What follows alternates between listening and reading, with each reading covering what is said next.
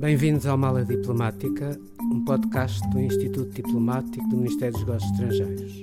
O meu nome é José de Freitas Ferraz e sou diretor do Instituto Diplomático.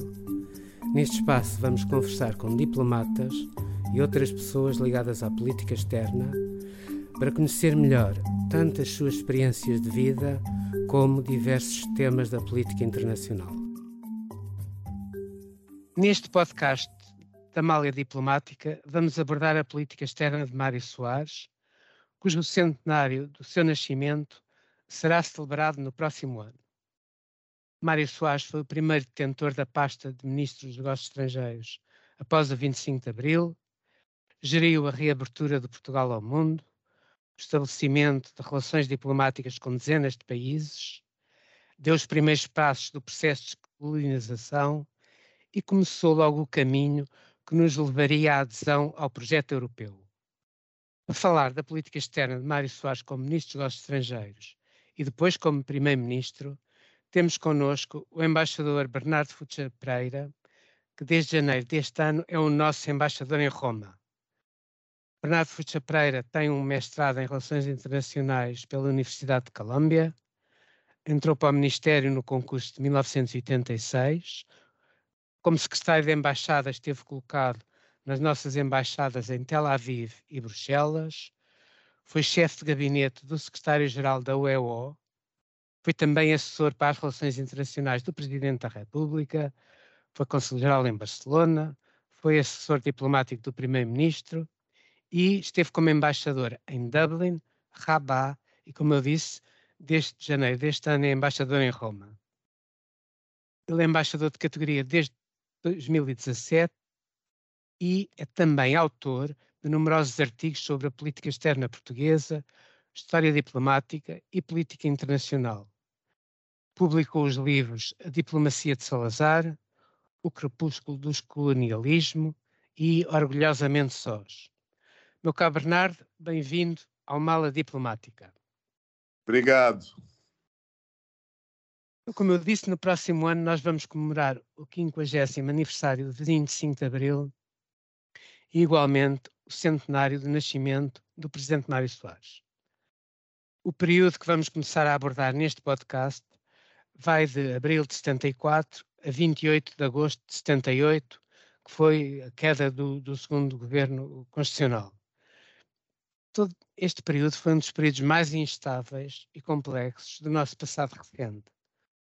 Tudo se passou num ambiente de grande agitação social, em plena Guerra Fria, em que se jogou o futuro democrático de Portugal.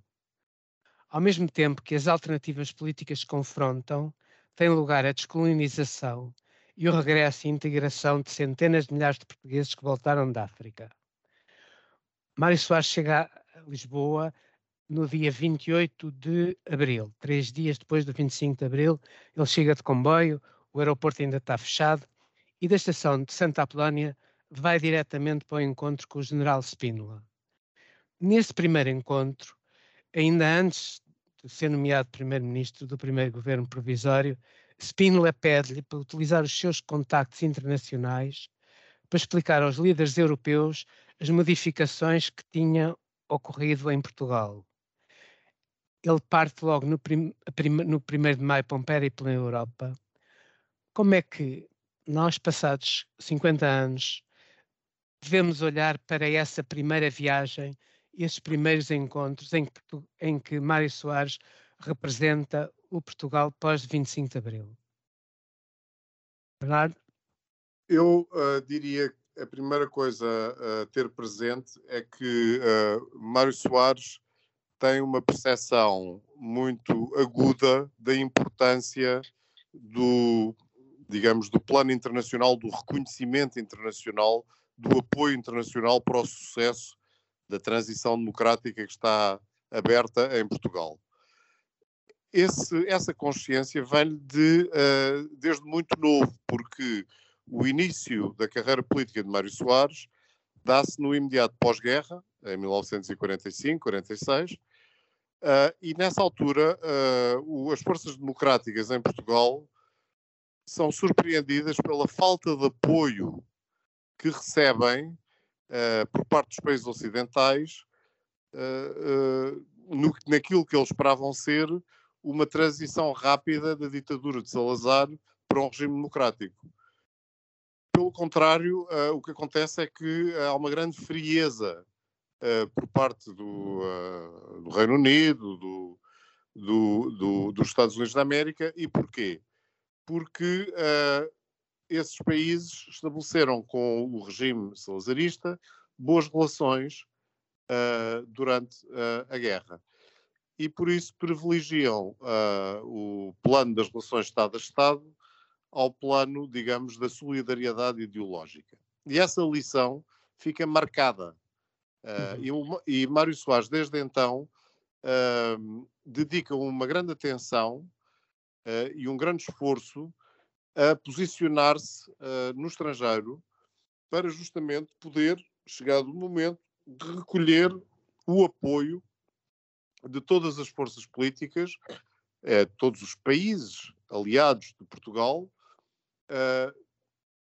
o apoio para esta transição democrática tão uhum. longamente aguardada e que finalmente é desencadeada pelo golpe, uh, pelo golpe de Estado, que é também o princípio de uma revolução, visto que não se trata de um simples golpe de Estado, não se trata apenas de substituir um regime por outro, Trata-se de inaugurar um novo período completamente distinto na história claro. de Portugal e, portanto, Mário Soares tem a, a plena consciência da importância uh, de, de, desse apoio internacional.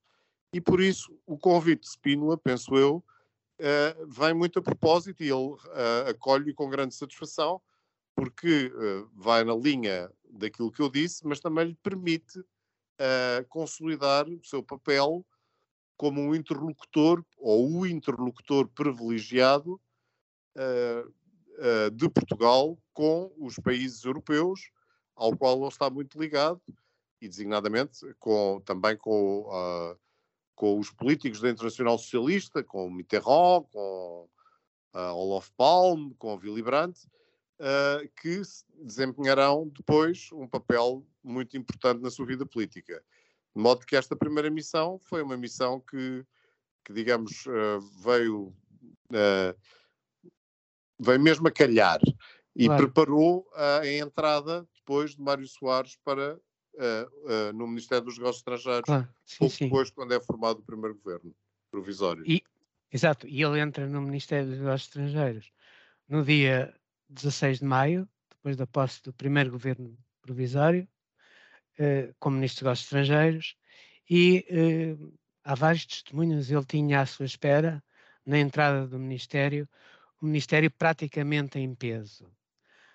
Como eu disse, há inúmeros testemunhos dessa, dessa chegada de Mário Soares. E ele, uh, aparentemente, logo ali nas escadarias, uh, que levam ao primeiro andar, que levam ao gabinete do ministro, tentou pacificar a carreira, uh, passando a mensagem que ele não queria que no Ministério tivesse lugar uh, perseguições tivesse, ou ajustes de conta politicamente motivados. Qual é o teu, teu comentário relativamente a isto? Bem, isso de facto foi um, uma iniciativa importante porque uh, havia um grande. Não é que a carreira estivesse em guerra com o 25 de Abril, mas havia um grande nervosismo porque efetivamente a carreira diplomática estava muito identificada com o, com, com o regime salazarista e do, e do Marcelo Caetano, na medida em que, de facto, a defesa da, da, da, da guerra colonial, não é? Era uhum. praticamente o único tema que ocupava a diplomacia portuguesa antes de 1974.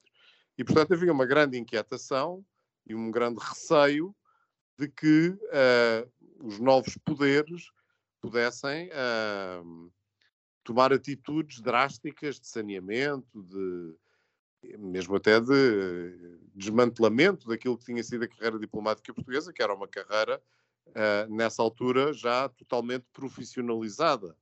Não era uma carreira com embaixadores políticos, era uma, uma carreira que já, já era praticamente inteiramente constituída por funcionários diplomáticos.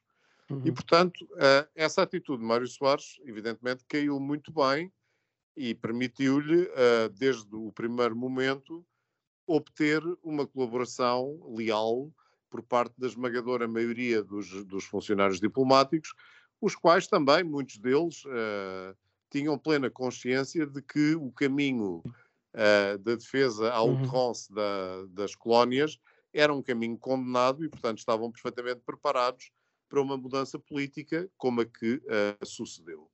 Houve algumas poucas exceções, mas de uma forma geral, eu acho que com essa atitude, Mário Soares uh, conquistou a gratidão e a, e a, lealdade dos funcionários diplomáticos que rapidamente, uh, como bons servidores do Estado, disciplinados, se puseram ao seu serviço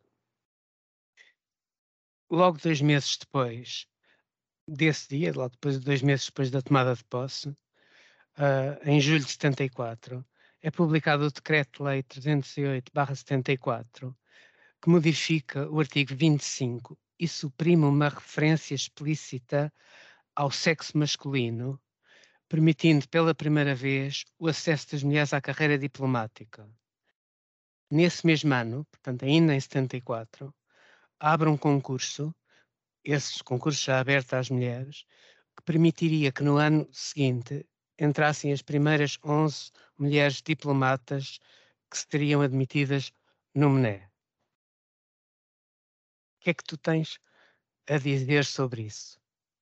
Pois, uh, foi com certeza uma alegria uh, poder, uh, podermos conviver com, com mulheres na carreira diplomática e foi o fim de uma discriminação que já não tinha qualquer razão de ser e que permitiu a entrada de, de, de, de grandes funcionários que deram um contributo importantíssimo para a política externa e para a diplomacia portuguesa nos anos subsequentes.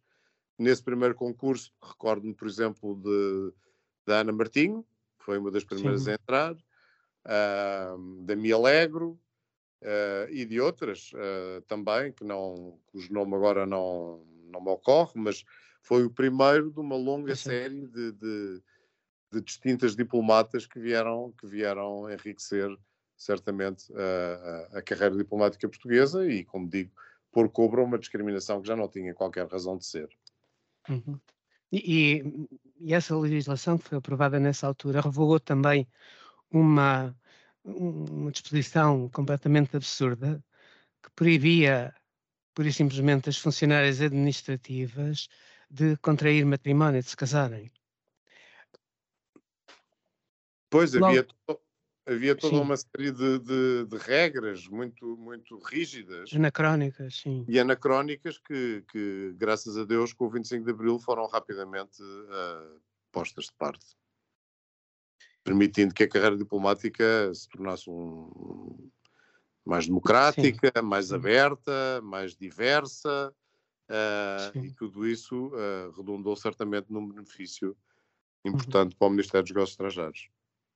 Durante esses primeiros meses, tem igualmente lugar um, a abertura no fundo ao mundo, uh, o aumento exponencial das relações diplomáticas com, de Portugal com uma série de países, e, mas ao mesmo tempo, em todos os documentos que foram publicados nessa altura, pelo, digamos, pela, pela Junta de Salvação, pe, pe, pelo, pelo primeiro governo provisório, há sempre o cuidado em referenciar o relacionamento, o relacionamento com o Reino Unido, com os Estados Unidos, com o Vaticano, com a Espanha e com o Brasil.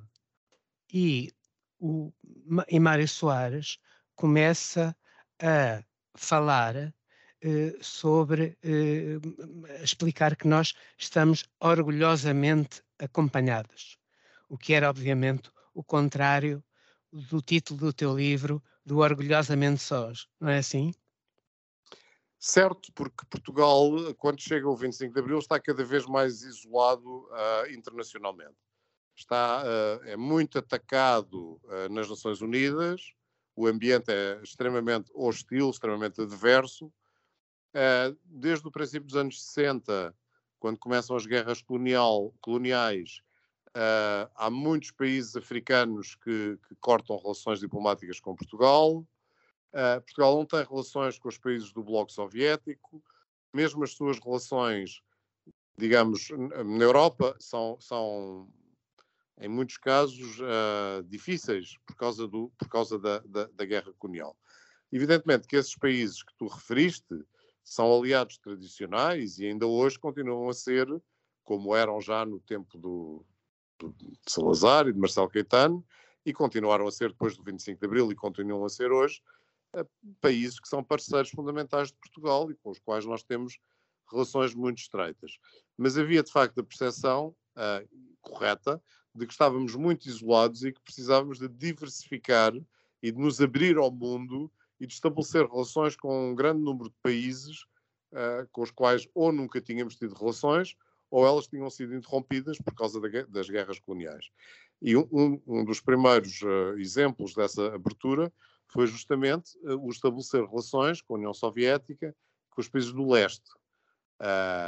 Mas também é de, acho importante relevar um grande esforço no sentido de, de de apresentarmos uma cara nova nas Nações Unidas e, portanto, uma uhum. atenção muito importante à maneira como éramos vistos uh, pelas Nações Unidas, visto que era aí também, uh, era nas Nações Unidas que se jogava uma grande parte uh, do, do, do, drama da descolonização.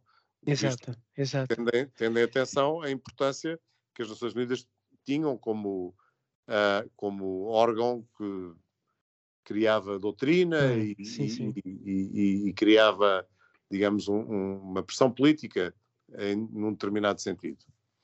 E foi isso que aconteceu, porque o, o 25 de Abril é, é saudado internacionalmente, é saudado especialmente a nível das Nações Unidas, mas eh, logo a seguir o, as próprias Nações Unidas, o secretário-geral das Nações Unidas, manda uma uh, nota para, o, para Portugal, para, para o, eu julgo que foi, foi para o general Spínola, chamando a atenção da necessidade urgente de descolonizar.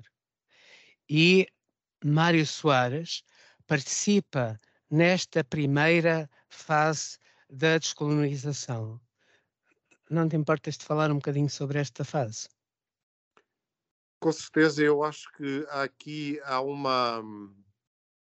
Uh, há, há, um aspecto que, que, não, que, que, para mim foi de alguma forma uh, novo, uh, que eu descobri quando, tive, quando, que, quando escrevi este último livro, Orgulhosamente Sós, que é o seguinte: a evolução uh, do debate uh, nas Nações Unidas sobre Portugal ao longo do, uh, da Guerra Colonial levou a que, chegados a 1972, 73, sobretudo com a declaração unilateral da, da independência da Guiné-Bissau, não só era perfeitamente, era ponto perfeitamente assente que a autodeterminação do, do, de, portanto, dos, do, das províncias ultramarinas, das colónias, como se lhes queira uhum. chamar, era, é, iria conduzir, era, era sinónimo de independência. Não apenas isso, mas também um outro aspecto que é menos, foi mais para mim, eh, teve maior novidade para mim, foi que, que os movimentos de libertação que lutavam com, de armas na mão contra Portugal uh, eram reconhecidos como únicos e legítimos representantes dos seus povos. Uhum. Claro que isto havia uma dificuldade em Angola porque eram três. Uhum. Mas na Guiné e em Moçambique, uh, a doutrina, na prática, que estava estabelecida nas Nações Unidas, era que esses países iam ser independentes, iam ser entregues à Frelimo e ao PAIGC, porque esses movimentos já tinham sido reconhecidos pelas Nações Unidas como únicos e legítimos representantes dos seus povos. Essa percepção não era clara em Portugal, eh, porque o general Spínola, e eu acho que até a um certo ponto o próprio Mário Soares, eh, eh, pensavam que seria ainda possível ter um processo mais democrático, digamos que o processo de autodeterminação fosse feito de uma forma mais democrática, com uma consulta popular, etc. Uhum. E o próprio, e, e o próprio o Spínola tinha a ilusão de que esse processo poderia redundar ainda numa espécie de federação portuguesa e não levar automaticamente à independência desses países. Eu penso que Mário Soares não partilhava essa ilusão. Mário Soares, uh, à exceção do PCP, foi, uh, ou digamos, as forças políticas que ele, que ele liderava, o primeiro, uh, portanto, com exceção do PCP, a apelar à autodeterminação das colónias. Foi-lo em 1965 na campanha eleitoral de 1965. Penso que para Mário Soares era perfeitamente claro que era esse fim uh, inevitável do processo de descolonização. Agora, uma coisa é o fim, outra coisa é a forma de lá chegar. E sobre isso, eu penso que ele uh, tentou ainda, não é? Uh, que o processo de descolonização não fosse, digamos, não resultasse na entrega pura e simples uh, do, do, da, das ex-colónias aos movimentos de libertação. Mas rapidamente se apercebeu que isso seria extremamente difícil. Agora, como Ministro dos Negócios Estrangeiros, havia uma preocupação de se manter leal às orientações do general Spínola. E, portanto, ele não agiu como Ministro uh, como se agisse por conta própria. Ele hum. manteve-se dentro, do, eh, dentro do, das orientações do, do, do general Spínola, mas essas também foram evoluindo uh, sob a pressão dos acontecimentos uh, e, uh, e, rapidamente Mário Soares, digamos, foi afastado da liderança desse processo, foi entregue essencialmente a, a, a Melo Antunes. Portanto, Mário Soares teve um papel muito importante no desencadear dessas negociações, Uh, dentro de orientações com as quais ele apenas concordava parcialmente, mas que procurou cumprir, mas rapidamente, sob a pressão dos acontecimentos, foi afastado. Eu não diria da liderança, porque é questionável que ele tenha tido a liderança desse processo, na medida em que estava sujeito a orientações muito uh, claras do, do, do, poder militar, primeiro de Spínola, depois do MFA, Sim. mas pelo menos do protagonismo principal desse processo em prol de outras figuras que depois o levaram, uh, uh, levaram à sua conclusão, designadamente claro. Melo Antunes. Muito bem. O, falaste de, de 1965, em que Mário Soares começa a falar nessa campanha eleitoral de, da descolonização. Mas nessa campanha eleitoral foi também a primeira vez, pelo menos em público, o Mário Soares fala da necessidade de um Portugal democrático se aproximar da Europa. Uh, contudo, logo a seguir ao 25 de Abril, a, Mário Soares é cauteloso nos primeiros meses. Aliás, é preciso chamar a atenção que aqueles primeiros meses, quando nós falamos, sei lá, do período de julho a setembro, é como se passassem anos, tudo se passa em ultra rápido, acontecem imensas coisas, as, as, evoluções são todas muito rápidas. Mas nos primeiros meses, após a 25 de abril, ele é muito cauteloso, refere apenas a necessidade de renegociar o acordo comercial com o mercado comum, mas pouco a pouco começa a insistir na percepção europeia, que surge em força já depois de 75, ou melhor, já no início de 76, quando se desenham já as primeiras legislativas que iam ter lugar e que tiveram lugar em 25 de abril de 76.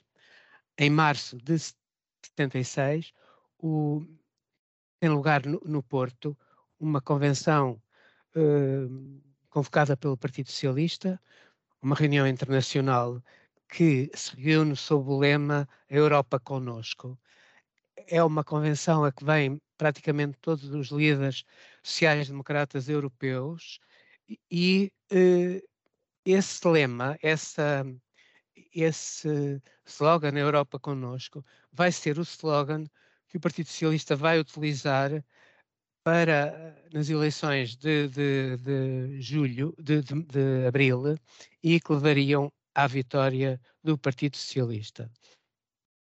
Como é que tu vês esta evolução e este, digamos, no fundo, o afunilar do pensamento de Mário Soares, o pensamento público, e, e o apontar em direção à Europa e em direção à adesão ao projeto europeu? Bom, eu acho que há um elemento tática política. Eu penso que Mário Soares sempre teve muito, sempre, sempre viu muito claramente que o nosso futuro era na uhum. Europa uhum. e, era, e era aí que ele tinha os seus principais aliados. Simplesmente, uh, rapidamente em Portugal, uh, após o, o, 25 de Abril, uh, se iniciou um debate não é? E, e, uma deriva à esquerda que levou a que muita gente, muita gente advogasse que Portugal devia, devia ficar numa espécie de não alinhamento, Exato. uma espécie de posição terceiro-mundista, uhum. Alinhada de, de não alinhamento com o que se chamava na altura o grupo dos 77, nem, nem, nem com nem com o Ocidente, nem com o, com o Bloco Soviético. É certo que tudo isso tinha um limite, porque nós uh, fazíamos parte da NATO uh, e acho que, uh, com exceção talvez do PCP, ninguém, na verdade, punha isso em causa. Mas havia essa ideia de que nós uhum. podíamos seguir uma política externa mais, digamos, terceiro-mundista e menos alinhada com, com, o Ocidente. E Mário Soares tinha que navegar, não é? uh, essa corrente e, portanto, tinha que ser prudente uh, nas escolhas que, e na maneira como apresentava uh, as suas prioridades políticas.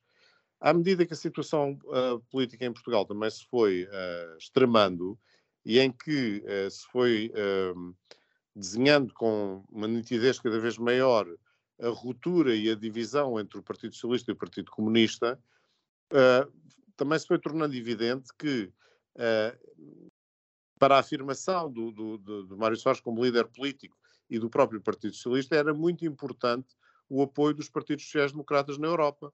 Tiveram, de facto, um papel muito grande em travar as tentativas, digamos, as derivas uh, não democráticas a que assistimos uh, em Portugal em 1975. E, portanto, essa clarificação da, da, da situação política em Portugal e essa divisão mais clara entre aquilo que era, uhum. digamos, a esquerda democrática e, e, a esquerda não democrática, ou pelo menos não democrática no sentido de, das democracias ocidentais uh, que existiam na altura, sim, não é? Sim, sim, sim. Uh, isso ajudou a que Mário Soares pudesse ter uma opção mais clara sobre a sua opção europeia e, e, e permitiu-lhe, de facto, que, que, graças aos contactos que ele cultivou ao longo desse período, uh, e que já cultivava mesmo antes do 25 de Abril, é? pudesse, uh, de uma forma plausível, uhum. afirmar uhum.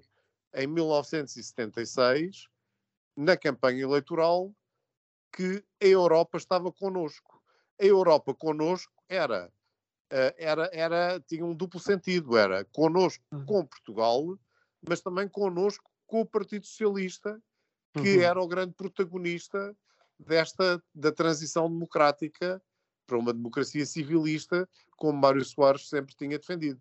E, portanto, isso uh, foi o primeiro passo, depois de uma série de outros que levaram, uh, por fim, Portugal a aderir uh, àquilo que eram, na altura, as comunidades económicas europeias e que agora se transformou na União Europeia.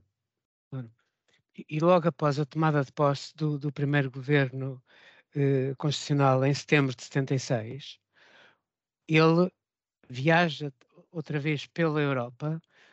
Nessa altura, ele vai apenas aos países membros da, da, da então CEE, justamente já a, a sondar um pouco sobre as possibilidades de Portugal em aderir ao projeto europeu. Uh, tu recordas desta ronda? Ele foi, foi com Medeiros Ferreira. Tens ideia? Eu recordo-me vagamente, Ler, mas, sim, claro. mas, mas recordo-me sobretudo do, daquilo que, que hum, eh, do resultado dessa ronda, que foi uma das decisões mais importantes uh, da política externa portuguesa desde sempre, e certamente, uma, uh, porventura, a mais importante tomada por Mário Soares enquanto responsável político foi o pedido de adesão Exato. à União Europeia em 1977, que era obviamente já uma coisa que ele tinha em mente, não é? Uh, mas que na altura foi considerado um passo extremamente arrojado uh, e, e, que não recolheu uh, necessariamente a unanimidade uh, de todos. Não apenas porque havia forças, digamos, à esquerda do Partido Socialista, que ainda eram nessa altura muito significativas, que questionavam essa opção europeia, mas também porque havia, da parte, digamos, dos agentes económicos ou dos economistas, muitas dúvidas sobre se Portugal estaria preparado para enfrentar a competição, a concorrência de países que eram, cujas economias eram muito mais dinâmicas, muito mais avançadas.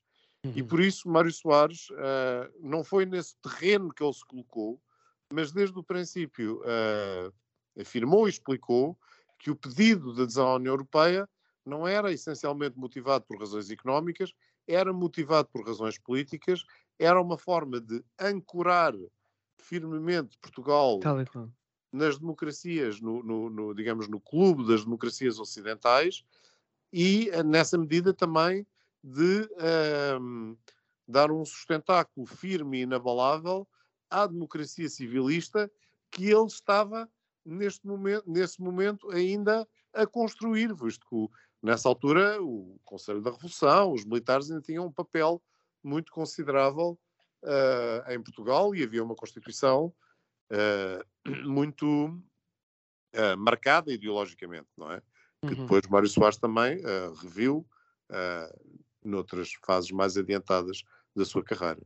Claro. Não, e há aquele, aquele encontro célebre de, de Mário Soares em São Bento com os economistas. Uh, ele convoca todos os economistas, os economistas mais conhecidos a nível da, da academia e também uh, ligados ao mundo empresarial. Uh, e há uma espécie de, de, de uma de, uma volta à mesa para ouvir as opiniões deles sobre uh, o bem fundado ou não da adesão à CEE. E, aparentemente, todos se pronunciam contra. Quando eles acabam de falar, Mário Soares anunciou e diz: Muito obrigado pelas vossas intervenções. Eu queria vos eh, informar, e depois olhou para o relógio, que a esta hora já entregámos em Bruxelas a carta com o pedido de adesão. E acho que, que, a sala que reagiu muito mal, obviamente, eles perguntaram-nos então porque é que nos chamou, porque é que estamos aqui e tal. Protestaram bastante irritados. E ele respondeu dizendo que era justamente para vos dizer que, que, não é por motivos económicos que nós aderimos, é por motivos políticos, é para angorar Portugal às democracias europeias. E eu mais tarde verifiquei, por exemplo, na Dinamarca, que os dinamarqueses queixam, se queixaram sempre muito de, durante o processo de adesão da, da Dinamarca, a nível político, o discurso escondeu sempre a dimensão política da União Europeia e, e sempre lhes vendeu que a União, a CEE, o mercado comum nessa altura, que era apenas que tinha apenas, digamos, uma dimensão económica. E, portanto, isto eu acho que é importante nós uh, recordarmos hoje. De qualquer forma, aí Soares não fica muito mais tempo, fica tem dois governos, eh, mas em 85 ele é eleito, toma posse em 86 e uh, é presidente de Portugal durante 10 anos. Como é que tu vês um pouco Mário Soares, como Presidente da República, qual foi o papel dele, uh, digamos, resume um pouco, na política externa durante esses 10 anos? Uh, eu, eu gostava só de, uh, antes de abordar essa questão do, do, do, papel do Mário Soares como Presidente da República, só duas pequenas notas, Sim, claro, claro. duas Sim. outras decisões muito significativas que foram tomadas no, no, durante, durante esse primeiro governo de Mário Soares no âmbito da política externa. Uma delas foi o reconhecimento de Israel. Sim. E a segunda foi a candidatura, a nossa primeira candidatura ao Conselho, ao Conselho de Segurança das Nações Unidas. Mário Soares, quando chega ao, a Presidente da República em 1985, já é uma figura plenamente consagrada. É uma figura mundialmente conhecida, mundialmente respeitada, com uma interlocução com toda a gente, a todos os níveis, uh, e, uh, e, ele, uh, digamos, põe ao serviço de Portugal o, esse prestígio, esse capital de prestígio, esse imenso capital de prestígio que ele acumulou, primeiro na oposição, depois como, como uh, na luta política durante o 25 de Abril, em seguida como governante, em que teve que tomar decisões muitíssimo difíceis, como, por exemplo, uh, os acordos com o FMI, não é? Exato. E, portanto, Mário Soares vem aureolado do plano internacional de um, de um, prestígio enorme e é esse, é esse capital de prestígio que ele põe ao serviço de Portugal nos 10 anos em que é, em que é Presidente da República, uh, viajando por todo o mundo, recebendo em Portugal uh, chefes de Estado, grandes figuras intelectuais, no fundo, quer dizer, projetando Portugal uh, no, no, no, mundo de uma uhum. forma como nunca tinha sido feito até então, nem mesmo durante a monarquia, nem durante a, a Primeira República, nem durante, nem durante o Estado Novo colocando realmente Portugal como um, um país, uh, digamos, na plena posse uh, dos seus uh, tributos e dos seus pergaminhos e com um papel relevante a desempenhar no, no, no plano internacional. E penso que foi isso também que depois abriu o caminho, posteriormente, para que nós começássemos a, a, a, conseguir colocar em altos cargos internacionais figuras políticas portuguesas. Obrigado por ter ouvido este episódio da Mala Diplomática, um podcast do Instituto Diplomático do Ministério dos Negócios Estrangeiros. Siga-nos no Spotify, no YouTube do Ministério e no portal do Instituto Diplomático.